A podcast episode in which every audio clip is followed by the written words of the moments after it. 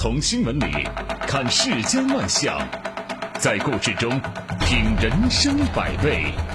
正涵读报，欢迎您收听正涵读报。在我们节目播出的过程当中，欢迎您通过微信与我们保持互动，就我们的节目内容发表您的观点。微信公众号您可以搜索 zhdb 八零零加关注，也欢迎您使用蜻蜓 FM 和喜马拉雅 APP 搜索正涵读报，关注我们的节目。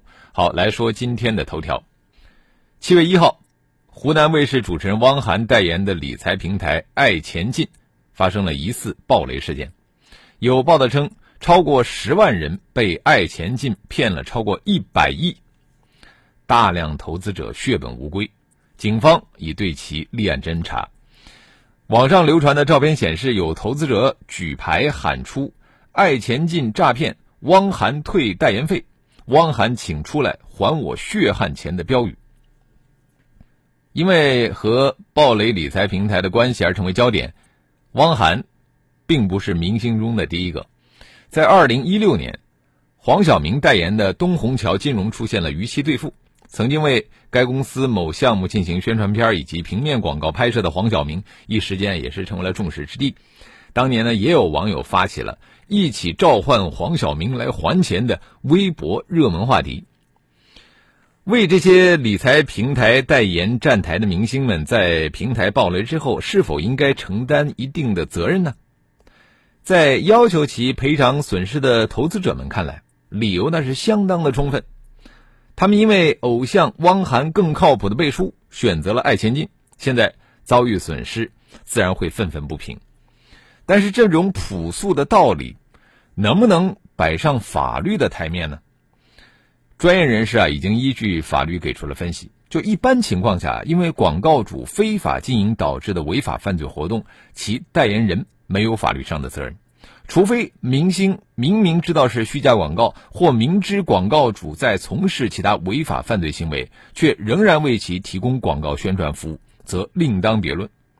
但是，你要找到明确的证据并不容易啊！正是基于这一点呢，在过去的案例当中，还没有明星代言人承担责任的先例。那么，汪涵呢，昨天已经对此事做出了回应啊，其要点有三个。第一个是宣布代言早于二零零八年年底结束，第二个呢是对投资者的遭遇啊表示同情，希望帮助大家减少损失。第三个就是对其和爱钱进的合作进行了解释啊，尤其是这第三条啊，啊，对照广告法等法律可以看得出来，啊，实际上就是声称自己先前代言的活动是合法的，没有责任的。那么汪涵是不是真的像他所说的那样？做到了那几点，应该是不难查证的啊！相信有关部门很快可以得出结论。但是，即便是免除了法律责任，对于一个爱惜羽毛的明星来说，卷入类似的事件，那也是一个教训。当然呢，我觉得对投资者来说更是一个教训。难道是因为明星代言偶像背书，自己就可以放弃正常的判断吗？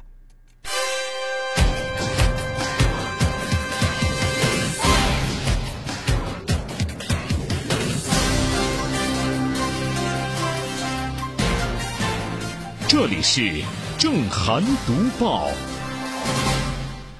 这投资理财是一门学问啊！空闲的时候呢，可以多听听咱们无锡经济广播啊，应该可以有很多的收获。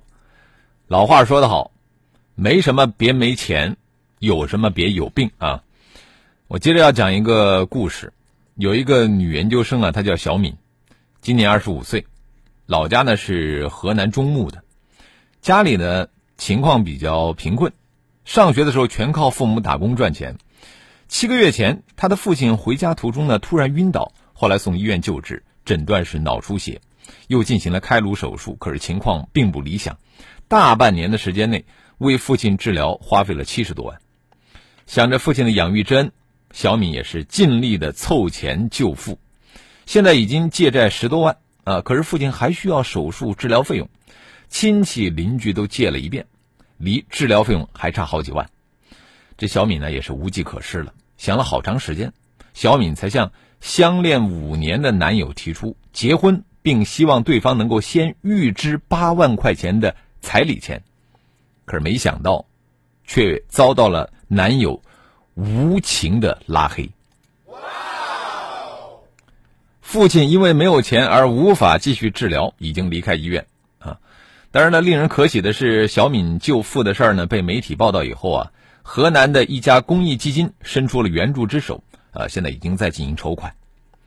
你看，这本来是一个伤感的故事啊，应该呢不会往闹剧的方向去发展，但是现在这个事情啊，突然发现变焦了啊。事情的实质是一个还未有进入社会的女生在竭尽全力的想要救治重病的父亲，但是现在网友讨论的焦点却变成了预支彩礼这个情节是否构成了对男友的道德绑架。用这个女生的话说，说毕竟人家也有自己的苦衷，有自己的想法，肯定要尊重对方的决定。呃，这个女生并没有向媒体的记者透露她这个前男友的信息啊，就是说男友的个人信息没有被泄露啊。现在还人还是在置身幕后，所以说我们说道德绑架谈不上是吧？不过这个舆论关注点的跑偏呢，也是其由来自。如果不是女生自己在公益平台上贴出了聊天记录，并且直言她不娶我了，还把我拉黑了，这外界呢也无从得知预支彩礼的这个事儿。那么我们就要问了，她为什么要自曝隐私呢？其实我们可以进行合理的猜想：为了增加故事性，为了扩大求助信息的传播，最终筹到更多的钱去救自己的父亲。其实这个女生她的动机，我们完全可以体谅。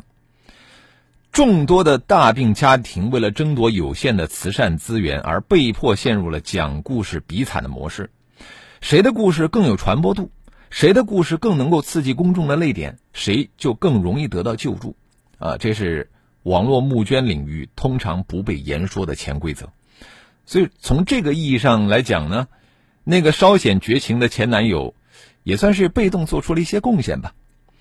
我们跳出网络募捐的这个层面啊，我们还可以发现，现代医疗体系给人们出了一个哲学难题，就这个难题啊，非常的现实，而且非常的残忍。如果医疗费是一个无底洞，我们什么时候选择放弃？女研究生一家是普通的农村家庭，为了看病早已经拼尽全力。七十多万的治疗费耗尽了积蓄，也耗尽了亲朋好友的爱心资源，以预支彩礼的名义朝男朋友开口，已经是不得已之举。网络募捐可以说是他们的最后一根稻草了。经济进步、收入提高、社会保障完善、慈善事业发展，都消灭不了这个难题。社会再发达，先进的医疗资源也永远是稀缺的。价高者得。是一个难以避免的分配方式。对于特定家庭而言，总会面定面面对这个放弃治疗的临界点。对于我们这些局外人来说，如果说我们能力所及伸出援手，自然是好；如果不能，我觉得至少不要对苦难中的人指指点点。这里是正涵读报。生命是无价的。啊，所以我们大多数人都很爱惜自己，但是也有放弃生命的。澎湃新闻日前从多个权威渠道了解到，六月二十七号上午，安徽省黄山市公安局党委原副书记、副局长钱锋在其黄山市区的家中坠楼，送医后不治身亡。该案已经排除刑事案件可能。啊，按照中国人的传统，这么钱锋坠楼之后呢？应该本着死者为大的基本伦常，不再对其过往进行追究。但是啊，就目前这个舆情来说呢，网友对于钱锋的死还有很多的未尽之问，很多的疑问都指向了其贪污腐败、违规违纪的问题上。因此，当地对此还是应该有足够的重视，尤其是要做好线下情况的核实调查工作，并且适时的给予舆情回应。网民最担心的是，随着钱锋的去世，很多问题就跟着烂尾了。公开资料显示，钱锋一九五八年七月出生，一九七一年十二月参加工作。啊，算起来，钱锋十三岁就参加工作了。啊，这一点应该怎么去解释呢？啊，不少网友基于此呢，怀疑钱锋年龄造假、档案造假。啊，也并非没有道理。当然呢，呃，在这里我们要特别要说一下，如果说钱锋当年是因为文艺体育特长被批准参加工作，那么十三岁也是正常的啊。那么这一点呢，其实只要去查一查钱锋的干部人事档案，一切就清楚了。官方通报坠楼身亡的定性很明确，可是网民对此是有两种解读：一是钱锋意外坠楼身亡，二是钱锋畏罪自杀。第一种解读值得同情，第二种解读啊就值得深究了。那么就目前的舆论来看，不少网友都认为钱锋是畏罪自杀。据公开消息，从去年五月份以来，黄山市公安局有多名领导被查。那么钱锋是不是涉嫌其中？落马的同事是不是在被调查的过程当中抖搂了钱锋的违法犯罪行为？这些问题随着钱锋的坠亡，现在难下定论。但是可以证明一点的是，网友的追问和质疑并非空穴来风。不冤枉一个好人，也不放过一个坏人，这是公平正义最基本的原则。尤其是涉及到公职人员非正常死亡啊，我觉得还是要调查的清清楚楚的好啊。因为如果是畏罪自杀，他带走的不只是自己的生命，还可能断掉了很多其他人违法犯罪的线索。更令人担忧的是，倘若官员畏罪自杀是舍车保帅，那则说明还有大恶未除，还有老虎要打。这里是正涵读报。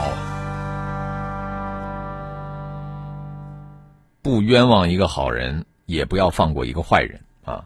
按说吧，这个坏人他都应该尽量的行事低调一些，但是啊，也有例外的，就生怕别人不知道自己是坏人。近日啊，野外合作社乐队吉他手刘某在微博上透露。说自己呢有一个养女，两个人互相取悦，并且反问：凭什么鲍玉明能有养女，我就不能有啊？而且他还在微博上圈出了某十五岁的女演员，发出了疑似骚扰言论，说记得穿校服来找我。此番言论呢，引发了一片批评声。细看刘某最近的微博，简直就是一个处处涉嫌违法的日记本。说实话呀。就我看着他的一些微博之后，我第一时间怀疑的不是刘某的动机，我是怀疑他的智商。你比如说，他艾特某知名女演员赤裸裸的性骚扰，而且是带有明显污言秽语的性骚扰，这还不够啊！这个不知名的艺人连未成年人也不放过，甚至呢还把闻名网络的疑似性侵养女案的主角鲍玉明当做学习的榜样，还自曝自己有一个养女，说两个人互相取悦。这真是哪壶不开提哪壶。观察鲍玉明案不久，这么久，我还从来没有见过如此蹭热点炒作的。就是你是嫌鲍玉明遭遇的舆论火力不够，要为他分担一些吗？对于这些明显已经涉嫌违法甚至犯罪的信息，以及当事人自己提供的证据线索，所在地的警方和相关的社交平台完全可以积极的介入调查。更有意思的是什么呢？就是六月初，刘某还在微博爆料说，两年前的今天，他开始四处传播自己的微信收款码，说自己这是行为艺术，名为“骗”，并且详细列举了收款数额和笔数，然后声称这些钱他都拿去吃喝嫖吸去了。注意啊，这条微博。有疑似有三处涉嫌违法犯罪，一个是涉嫌诈骗，第二个是嫖，第三个是吸。不得不承认啊，如果说违法犯罪分子都像刘某这么实诚，警方应该省多少事儿啊！我们接着来看一看微信平台啊，纯净天空说，明星赚钱太容易了，也应该承担相应的风险法律责任。嗯，笑潘安。呃，感觉肖邦应该是一个专业的法律工作者。他说，《广告法》第五十六条规定，发布虚假广告欺骗、误导消费者，使购买商品或者接受服务的消费者的合法权益受到损害的，广告代言人应当与广告主承担连带责任。啊，这是直接把这个法条啊复制粘贴了，告诉我们了啊，啊，就是要我们来对照一下，看看汪涵是不是应该承担责任。斌哥说。金融类广告都有标示理财有风险，投资需谨慎。那现在要怪人家代言人吗？那这刚好是一个相反的说法啊。好，肖潘安还有一条，他说，广告法规定不得为其未使用过的商品或者未接受过的服务做推荐证明。汪东城代言卫生巾，难道他每个月都使用卫生巾吗？呃，说不定人家有这怪癖呢。呃，再来看神采飞扬说：“危难时刻方见人品，日久才能见人心。”啊，这应该说的是小敏那个事儿啊。呃，王卫国说：“五年的感情连八万都抵不上，真的是可悲。这样也好，最起码还没有结婚，嫁给这样的人也不会有什么好的结果。遇到事儿就各自飞。”默默的话语说：“人生有很多无奈，你不能说姑娘做错了，因为她想让她的爸爸活下去。男方也好像没有错，因为他不想去填那个无底洞。但是好歹有五年的感情啊，可以给他几万块钱再分手，这样啥都不说就拉黑，实在太不合适了。”无心快语说：“男的人品真的差，不说是女朋友了，就是朋友问你借八万块钱救命，啊，又不是女方以后不再挣钱啊。”救命能救而不救，说明人品实在太差。嗯，呃，再来看新安市归处，他说小敏的经历实际上是在催促我们的医疗制度啊，呃，进一步的改革。公立医疗机构要承担起对一些贫困人口的托底作用，啊，这是我们必须要承担的呃民生责任。呃，凯斯曼他说：“这个八十吨黄金的抵押物竟然是假货，能不能读报梳理一下故事梗概，讲一讲这个黄金的故事？” 呃，我们大家很多人很关注这个事情啊。我们其实可以让这个黄金案呢再飞一段时间，因为毕竟现在警方正在介入调查，呃，里边还有很多的呃这个脉络还没有梳理清楚。我们可以等到这个相关的机构调查清楚之后，我们再来去做这个评述。一团和气说：“今年明星的自爆雷不断，好事儿啊！红的太快太突然，找不着北，只有自爆丑恶来吸睛。相信作死的戏码会走马灯似的上演。”好，我们也欢迎更多的朋友可以就我们的节目内容来发表您的观点。微信公众号您可以搜索 zhdb 八零零加关注啊。我们前面说的那个刘某啊，那他就是自己打自己的脸。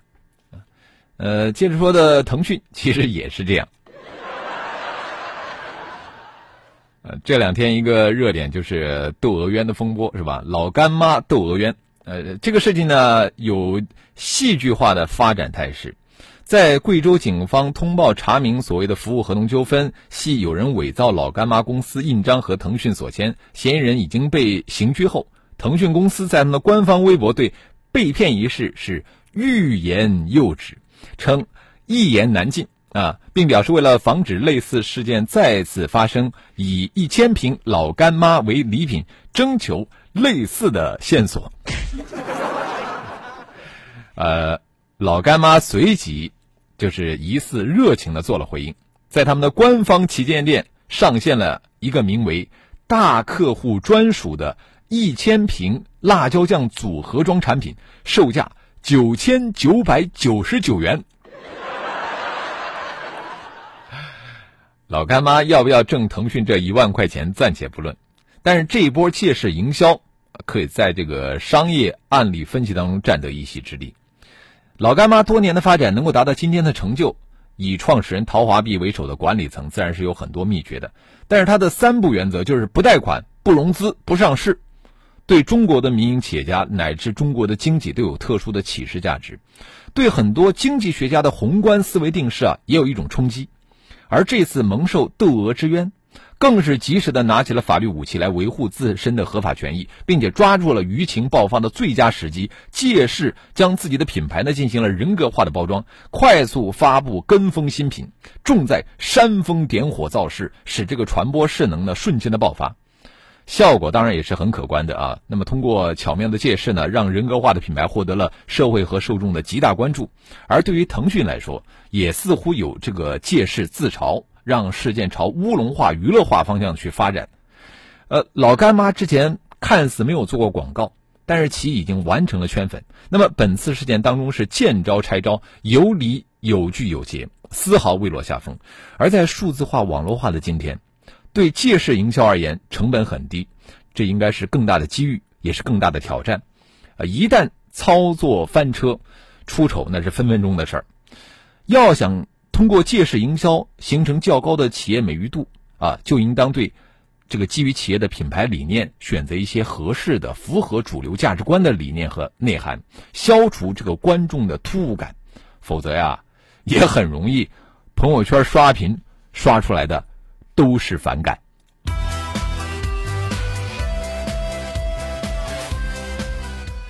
好了，今天的震撼读报我们就说到这里，非常感谢您的收听和参与。更多的交流，请您搜索微信公众号 zhdb 八零零加关注，也欢迎您使用蜻蜓 FM 和喜马拉雅 APP 搜索震撼读报，关注我们的节目。